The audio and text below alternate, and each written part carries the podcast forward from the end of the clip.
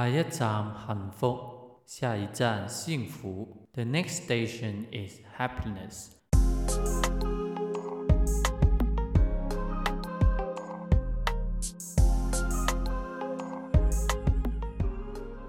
Hello，亲爱的朋友们，大家好，我是那个在车上待了很长时间还没下车，梦想着前往台湾追寻自己幸福的老八。今后的旅程也请大家多多关照。真的还得大家多多关照，因为刚刚 录完一遍了，但我发现我输入的那一项选错了，结果那个出来的声音特别难听，然后我就砍掉重练，再跟大家说一遍这个大叔的爱。不知道大家有没有看过这部戏剧啊？大叔的爱，它本来是一部日本的一个剧来的。然后后来，我们香港一个电视台叫 ViuTV 买了那个版权，然后直接用他们的剧本，然后直接就拍了一部港版的《大叔的爱》。然后这部剧非常非常火，上周五就是大结局了。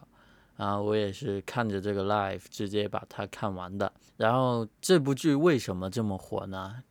第一，因为他这部剧的男主角足足有三位，就是之前我有跟大家说过的，香港目前最火的、最红的一个男团，就是叫 Mira。Mira 的三名成员也是在这部剧里边登当着主角。还有一些比较重要的配角。然后第二呢，就是他这部剧啊，就是香港历史以来第一部有关 BL 题材的一部戏剧。所以呢，在结合这两个特别特别重要的元素之下，这部剧空前的成功，然后就特别多人看，然后每天的 Facebook、Instagram 满屏都是他。甚至我在看 YouTube 的时候，好像听说。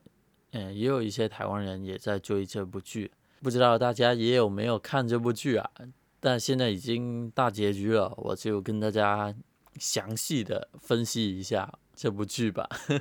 我其实，在看这部剧的时候，也是非常想吐槽这部剧。这部剧的剧名叫《大叔的爱》。嗯，虽然我不是名教出身啊，但我觉得一部剧既然它都这么明显的点出来，这部剧叫《大叔的爱》，但理所当然，我们的重点肯定就是大叔的爱，对不对？这不是理所当然的吗？但这部剧不是，他反而提到的就是。对于大叔的爱，他描绘的不大详细，反而是描述了大叔喜欢的那个人的爱，就是把重点不是放在大叔上，他叫阿田吧，我们叫阿田，以及把阿田掰弯的那个嗯男人叫阿木，阿田跟阿木的之间的一个爱情，所以我一直说他干嘛叫大叔的爱呢？他应该叫田木的爱。然后我就一直很不理解，然后他的戏剧从头到尾就很着重、很大篇幅的去描绘的，就是阿田跟阿木的一个爱情。他是怎么从最初的一个可能，我们虽然说要讲个先来后到，明明是阿大叔喜欢阿田先的，但后来阿木也也说他喜欢阿田，这样后来聚上这样，然后在。那一幕，他们在在洗浴间就强吻了阿田之后，他们这个 CP 线就一直发展，从头发展到尾。然后所有人，香港很多的网民啊、观众啊，一直强调、一直着重、一直喜欢的，就是阿田跟阿木的爱情，所谓很虐的一个爱情。然后我就莫名其妙，大叔不香吗？大叔，这叫大叔的爱？为什么大叔不配有爱情这样呢？所以。这里也是我比较比较不满，还有比较觉得不理解，而且觉得不点题。虽然他这么差。但我觉得他在社会上的影响还是有的。虽然大家看起来香港是一个国际大都会，他可能对 LGBT 群体还是挺包容的。很多人明面上还是说，嗯，我支持同性恋，说我支持性小众。但其实很多人的一个心理的开放程度还没有那么重，不像台湾甚至可以结婚了。但在香港，呃，你可以说我很支持。但当这个事情来到你身边，是你的朋友，是你的家人的时候，你的反应可不是这样。所以说还是挺难的。然后这部戏剧呢，他就把这些的情况，可能同性恋的一些恋人，他们心里的包袱，还有他面对的压力。面对的可能社会上的一些比较歧视的眼光啊，或者比较不那么的开放的一些现实就点出来，然后甚至到最后，好像很多人都很支持阿田跟阿木的爱情。或者那个大叔喜欢他，喜欢阿田，甚至后来差点就跟他结婚的一些东西，都很包容，就很理解。然后这部剧就循序渐进的把这个心理的变化还有过程，就慢慢的跟观众一起点出来，慢慢的将你能接受的程度慢慢的开发。所以我觉得这部剧的成功点就是在这里，因为香港从来没有过。关于 BL 的电视剧嘛，然后这次第一次就把它带到那个群众的目光中，我觉得还是挺好的。然后在戏里面的 Mira 的成员阿田跟阿木，还有另外一个配角，他们在拍到这部剧之后，还是人气就更大更火，接了很多广告啊，或者或者就反正就更受欢迎嘛。包括里面的大叔的表演者，还有大叔老婆的。呃，表演者也是，他们本来是一个绿叶吧，就是经常扮演一些配角的，然后透过这个剧，他们得到了大家的认可，他们的演技，所以我觉得还是挺好的。这个电视台拍的这部剧，虽然是直接把剧本的所有东西都演出来一模一样，但我还是还是值得鼓励的。对，这个就是大叔的爱的一个。嗯，细评吧，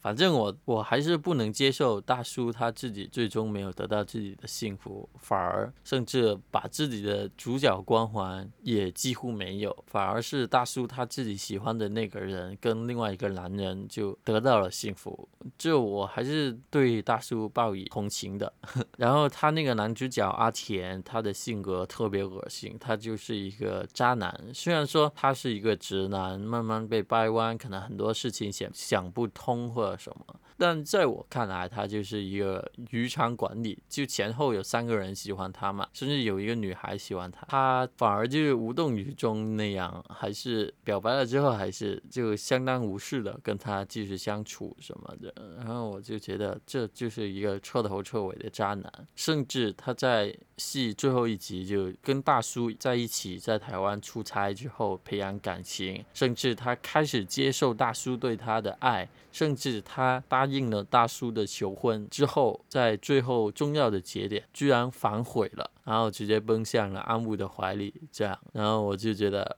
大叔太难了，希望大叔能找到他的幸福吧。虽然只是一个戏剧的角色，因为我觉得，嗯，大叔年纪这么大，他跟他老婆离婚之后，想去追求自己幸福，结果还得不到幸福。就他努力了那么多，就很用心、很真诚，还是得不到一个人的心，这样。就特别惨，然后除了这一点之外，这个大叔的角色还是非常可爱的。因为大叔在外人就平时的一些举动里面是一个很正气、很阳刚的一个人，但在他为了追求阿田，就他表现出很少女、就很反差的一个行动，就特别搞笑。他的告白、他的求婚，甚至嗯，阿田在幻想中他穿着婚纱什么，就特别搞笑。嗯，就强烈建议一下，大家可以去看看，无论是日版还是港版，它的情节反正是一样的，挺好看的。嗯，也能给你带来一些欢乐吧，毕竟这个笑点还是挺多的。因为它剧情很不合理啊，所以我其实看到后期，我也只是把它当成一个笑话去看。当然，这不是说贬义那个 LGBT 群体的意思，我是觉得这部剧能令大众开始接受 LGBT 的群体还是非常不错的。然后大叔的爱这一部分就讲完，接下来我们就讲讲为什么我要谈自私的爱呢？因为我觉得男主角他就是一个非常自私的人，他就是从一开始到最后前后共有三个人喜欢他吧，阿木大叔还有他的青梅竹马那个女孩也喜欢。他，但是他从头到尾就是好像有点渔场管理的那样，就是谁谁也不拒绝，就很含糊的拖泥带水的那种感觉。他好像就暗自在爽，虽然没有表现出来他的角色，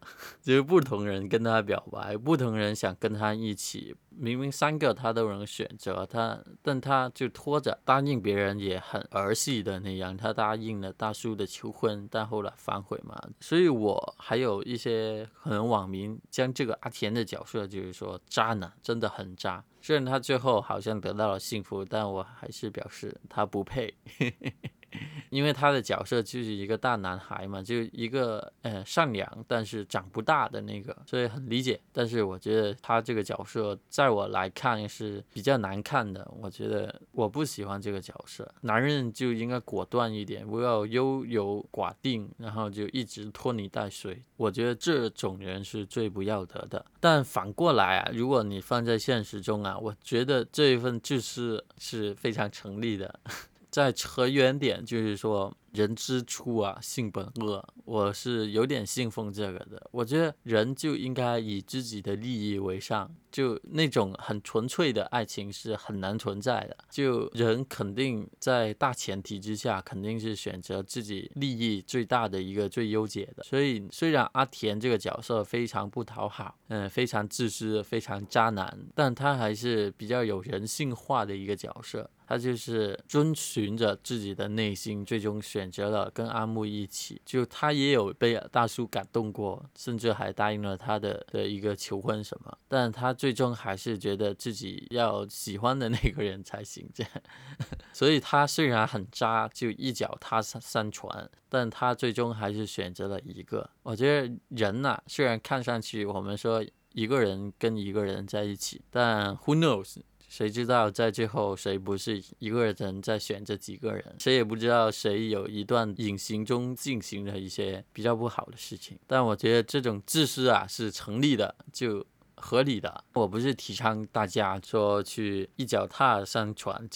我的意思是鼓励大家勇敢的追求自己喜欢的那个人，在你还年轻还没结婚之前就大胆的去爱，这样。然后另外一点，我说自私，因为他这个剧里面有很多很多很多就很不合情理、很不合现实的接地气的一些做法，就比如说。阿田的那个青梅竹马明明喜欢阿田，他竟然说我支持阿木，支持阿田，你跟阿木在一起，然后我跟你表白，只是为了把我心里想跟你没有表白过，所以想只是想跟你说，嗯，这个情节就很突兀，很奇怪，表白完还是哭的那么的伤心欲绝的，我就觉得很不理解，然后这种。成全他人的做法，我是非常不提议大家的，因为在剧情上。你如果说合理一点的话，因为他是一个直男，有个女孩跟他表白，他是没有谈过恋爱，他理所当然会更愿意跟一个女的在一起吧。然后结果这个女的自己放弃了，有点莫名其妙。另外一点，那个大叔的老婆也是这样的一个设定，也是说，嗯，我跟你就相处了二十年，我看到你追不到。阿田很伤心欲绝，我理解你，你是我从来没见过你这么喜欢一个人，所以我放弃了，我跟你离婚，然后我也没有要你的家产，没有分你身家，哇，我我就简直了，分分他的身家财产不是很好吗？嗯，这个忽略掉，然后他不分身家也算了，他还要鼓励他这个大叔，他就说：“我跟你想想策略，我跟你想想怎么攻略这个阿田，然后跟他再去台湾出差，就最终最终一集来之前还跟他一起说你要怎么怎么做才有可能感动到这个阿田这个年轻人，你能把他追到手这样。”我就莫名其妙，我就很不理解，我觉得这种很很。很剩女，就很成全他人，甚至还为了他去想一些策略，就莫名其妙。我觉得我们在现实中是不可能存在这种情况的，也也没有人能大爱到这种程度，因为只是我们一起相处了二十年，然后你出轨了，我还要帮你想策略，我不分你身家这样。哇，我觉得这个人哪里找啊？只能在剧里能找到。嗯，反正就很奇怪，所以我我们这个 podcast 叫下一站幸福嘛。我觉得大家在面对幸福，可能在可能自己有喜欢的人的时候，千万千万别学他们，就一定要勇敢的去追追求，不要想一些什么道德上的东西啊，或者说我要成全他人啊，那个人好像比我更适合他，这种就很很屁很屁话，就很扯淡的一件事情，所以。这就是我觉得自私的爱是可以理解的，就是人自私的一点，为自己可能的幸福做一些东西，只要不涉及到犯法的事情啊，不不要涉及的太道德的层面上，还是可以理解的。比如说做小三呐，就人家结婚了你还踏进去，就很明知道的情况下就不不提倡嘛。但如果大家都是先狗，或者只是在追求的上面，大家要勇敢一点去追求。嗯，我觉得因为。最终得到幸福的是，可是你自己跟别人毫无关系，所以你你为别人着想，就是对自己残忍，对自己不幸。这就是老爸今天特别特别想跟大家分享的一个话题，也推荐大家可以去看一下，因为里面也挺多笑点的，虽然不太符合现实，但也可能对于必要。对于 LGBT 群体的一些心路历程啊，他们的困难呢，上面大家可以可能可以体会到他们的辛苦啊、难处啊什么的。然后今天就到这里了，希望大家喜欢这个分享，我们下次再见，拜拜。